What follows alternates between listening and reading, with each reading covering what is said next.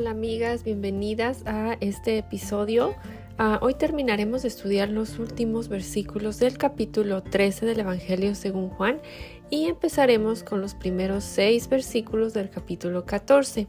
Durante el estudio de este capítulo, ya vimos que Jesús les lavó los pies a sus discípulos, estudiamos el significado de esto y el ejemplo de humildad que el Señor nos dejó para seguir. En el episodio anterior también analizamos que el Señor predijo la traición de Judas y hoy veremos a qué se refiere Jesús cuando les dice a sus discípulos acerca de la glorificación del Padre y del Hijo, lo que estaba a punto de suceder. También estudiaremos a lo que Jesús se refiere cuando les dice que les deja un nuevo mandamiento y por último veremos también la negación de Pedro. ¿Están listas? Acompáñenme a leer del capítulo 13, versículo 31 al capítulo 14, versículo 6. Y estaré leyendo la versión nueva, versión, perdón, NBLA.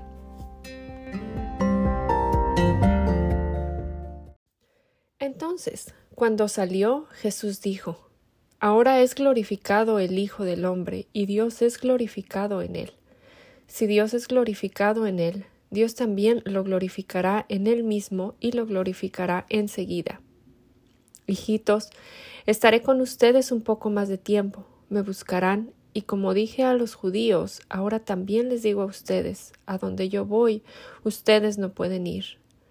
Un mandamiento nuevo les doy, que se amen los unos a los otros, que como yo los he amado, así también se amen los unos a los otros.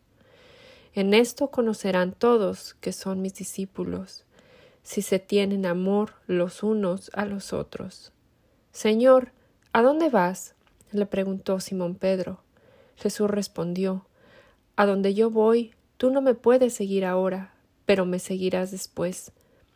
Pedro le dijo Señor, ¿por qué no te puedo seguir ahora mismo? Yo daré mi vida por ti. Jesús le respondió ¿Tu vida darás por mí? En verdad te digo que no cantará el gallo sin que antes me hayas negado tres veces. No se turbe su corazón. Crean en Dios, crean también en mí. En la casa de mi padre hay muchas moradas. Si no fuera así, se lo hubiera dicho, porque voy a preparar un lugar para ustedes. Y si me voy y les preparo un lugar, vendré otra vez y los tomaré a donde yo estoy, para que donde yo esté, allí estén ustedes también, y conocen el camino a donde voy. Señor, si no sabemos a dónde vas, ¿cómo vamos a conocer el camino? le dijo Tomás. Jesús le dijo, Yo soy el camino, la verdad y la vida. Nadie viene al Padre sino por mí.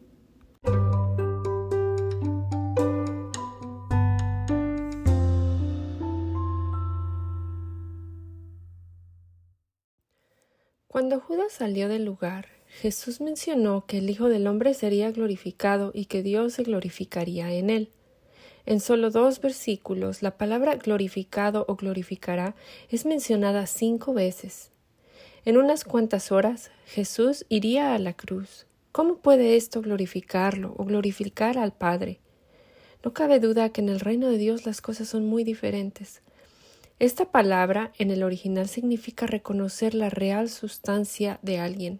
Jesús en la cruz sería glorificado al lograr lo que sólo Él, Dios mismo, podría lograr. Calmar la ira de Dios, expiar nuestros pecados, reconciliarnos con Dios. Y no sólo eso, al ser resucitado, el Padre mostraría su aprobación. En la cruz vemos la justicia y el amor de Dios y lo que Cristo logró ahí es muestra de su divinidad. Recuerden, amigas, cuando Lázaro estaba enfermo y Jesús dijo al respecto que esa enfermedad no terminaría en muerte, sino que era para la gloria de Dios, para que el Hijo de Dios fuera glorificado. Este milagro que Jesús realizó reveló quién era Jesús, el dador de vida, quien tiene poder sobre la muerte. En medio de su angustia, cuando había llegado la hora de que el Hijo del hombre fuera glorificado, como Jesús mismo lo dijo en el capítulo 12, versículo 23, Jesús oró al Padre y dijo, Ahora todo mi ser está angustiado. ¿Y acaso voy a decir, Padre, sálvame de esta hora, si precisamente para afrontarla he venido? Padre, glorifica tu nombre. Cierra de comillas. El propósito de Jesús siempre fue, glorificar al Padre, aun en los momentos más angustiantes, aun cuando Jesús estaba a punto de recibir la ira del Padre debido a nuestros pecados. Jesús nunca perdió de vista su objetivo, glorificar al Padre. Cuando Jesús terminó de orar, el, el Padre respondió, Ya lo he glorificado y volveré a glorificarlo. Más adelante, en Juan 17, eh, Jesús ora al Padre, Padre, ha llegado la hora, glorifica a tu Hijo, para que tu Hijo te glorifique a ti, ya que le has conferido autoridad sobre todo mortal, para que Él les conceda vida eterna a todos los que le has dado. Versículo 2. Y sigue diciendo en el versículo 4, Yo te he glorificado en la tierra y he llevado a cabo la obra que me encomendaste. Y ahora, Padre, glorifícame en tu presencia, con la gloria que tuve contigo antes de que el mundo existiera. La obediencia de Jesús durante su ministerio terrenal glorificó al Padre. Amigas, es nuestra meta glorificar a Dios en y con nuestra vida. Como mujeres nacidas de nuevo, estamos dispuestas a morir a nosotras mismas para traer gloria a Dios.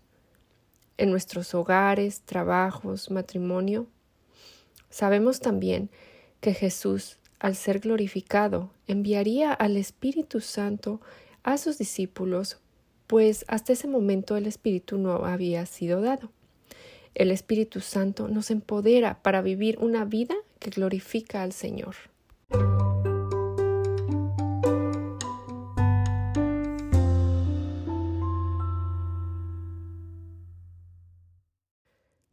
Regresando al capítulo 13, eh, versículo 33, Jesús les dice a sus discípulos, Mis queridos hijos, poco tiempo me queda para estar con ustedes.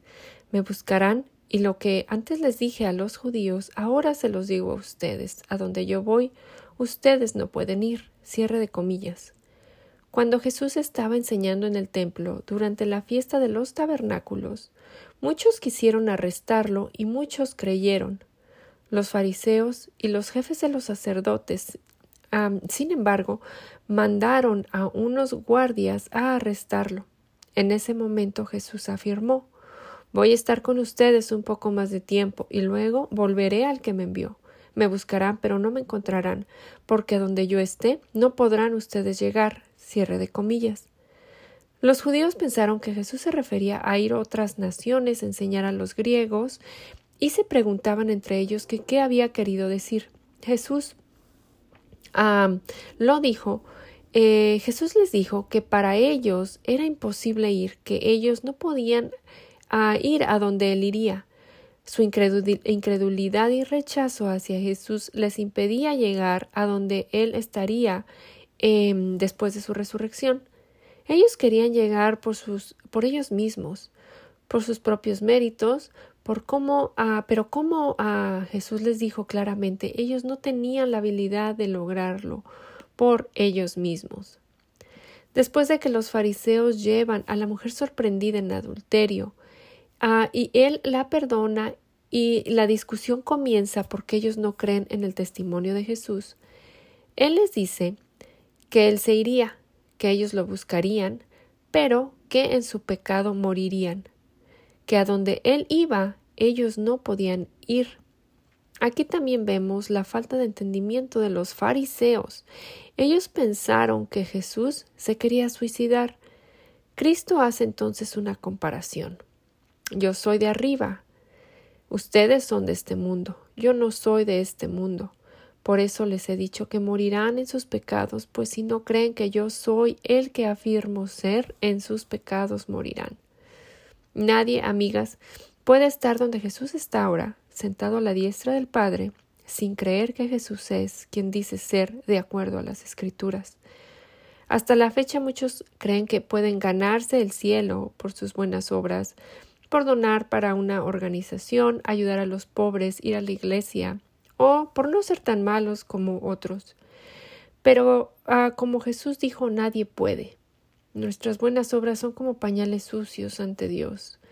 Es a partir de la posición que tenemos en Jesús al creer en Él y en su obra en la cruz, que nuestras obras cuentan, no para salvación, pero a partir de la salvación, para en algún momento poder escuchar bien hecho siervo fiel y bueno.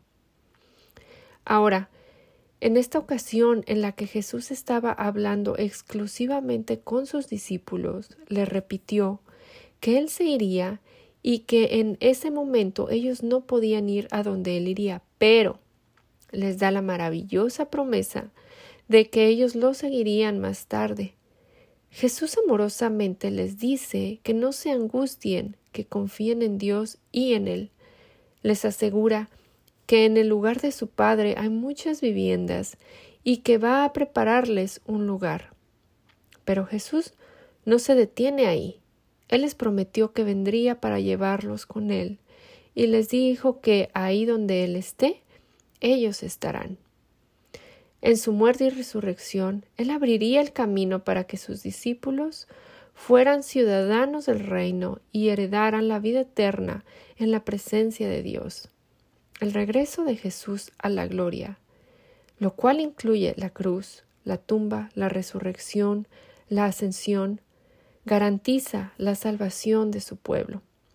Amigas, podemos recordar estas palabras de Jesús cuando estemos desanimadas, tenemos esperanza de que estaremos donde Él está y no solo eso, sino que incluso ahora tenemos como garantía el Espíritu de Dios. Aún ahora, si hemos creído en Cristo, sabemos que no estamos solas. Jesús mismo les dijo a sus discípulos, entristecidos por su partida, que les convenía que se fuera porque esto significaba que el consolador sería enviado, que el Espíritu de la verdad los guiaría, los guiaría a toda verdad. Y esto es verdad para nosotras también, si somos nacidas de nuevo por el Espíritu. Jesús les dijo que ellos ya conocían el camino para ir a donde él iba, a lo que Tomás respondió que no sabía a dónde iba, que cómo entonces podía conocer el camino. Jesús claramente le contestó Yo soy el camino, la verdad y la vida. Nadie llega al Padre sino por mí. Él les dijo que si ellos ah, realmente le conocieran, conocerían también al Padre. ¿Por qué les dice esto último? Recordemos las palabras de Juan el autor. En el principio ya existía el verbo y el verbo estaba con Dios y el verbo era Dios. Juan capítulo 1 versículo 1.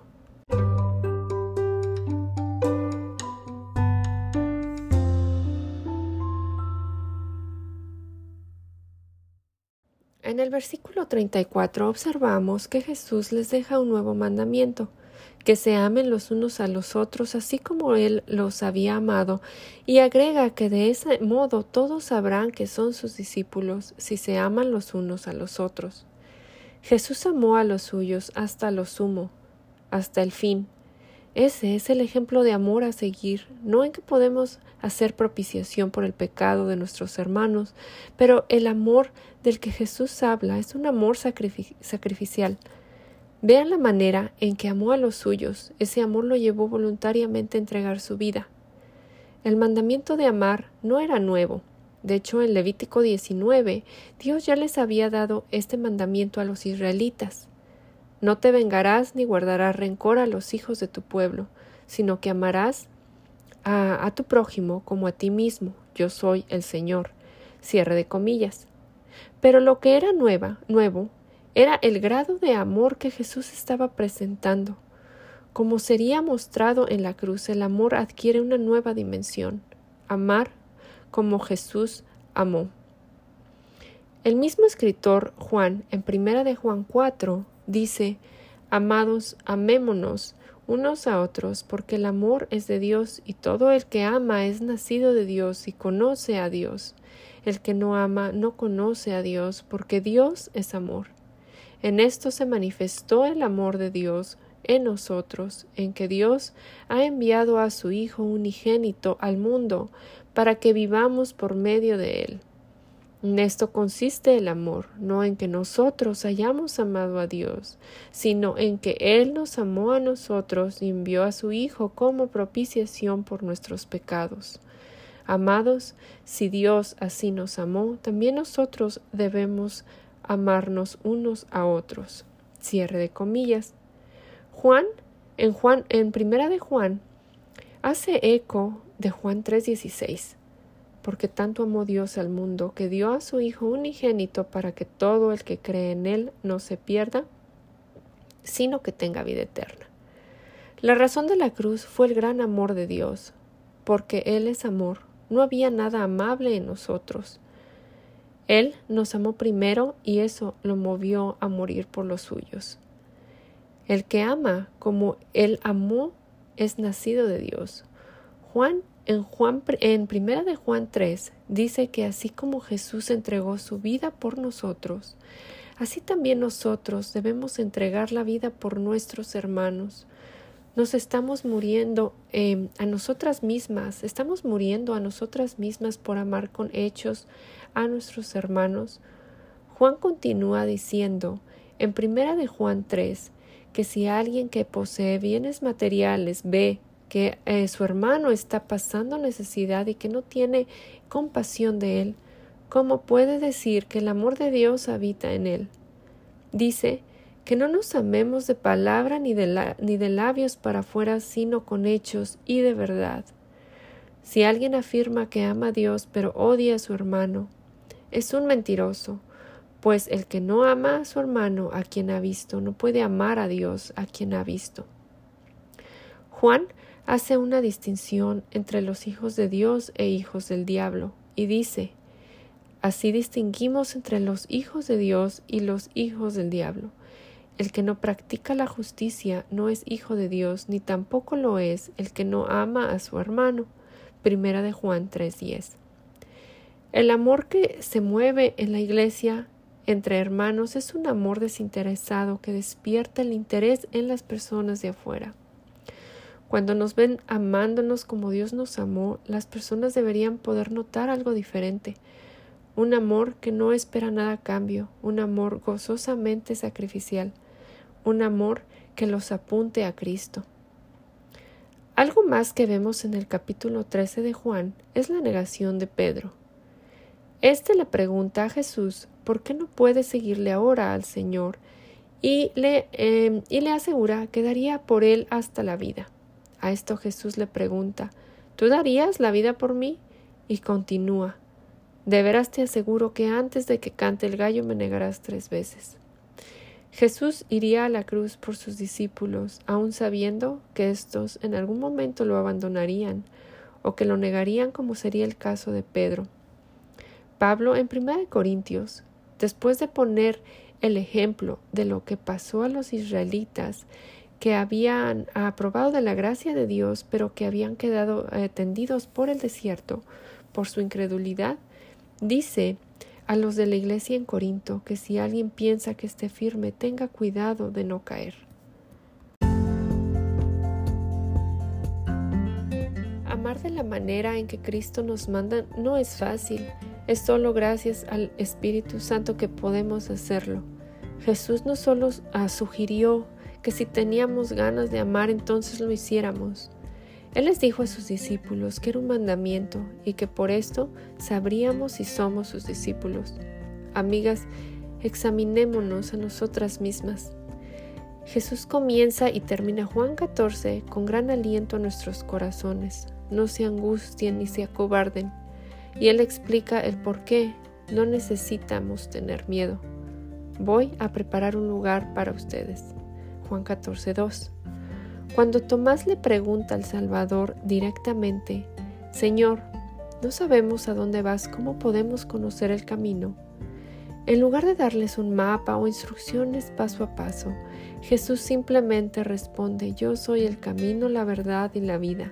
Nadie viene al Padre excepto a través de mí. Otro de los siete yo soy que vemos en el Evangelio de Juan. Como dice David Arthur, presidente de Ministerios Precepto, el camino implica más que una respuesta rápida, es un viaje de toda la vida, una forma de vivir. El camino para llegar al Padre, el hogar que nos espera es a través de Jesús.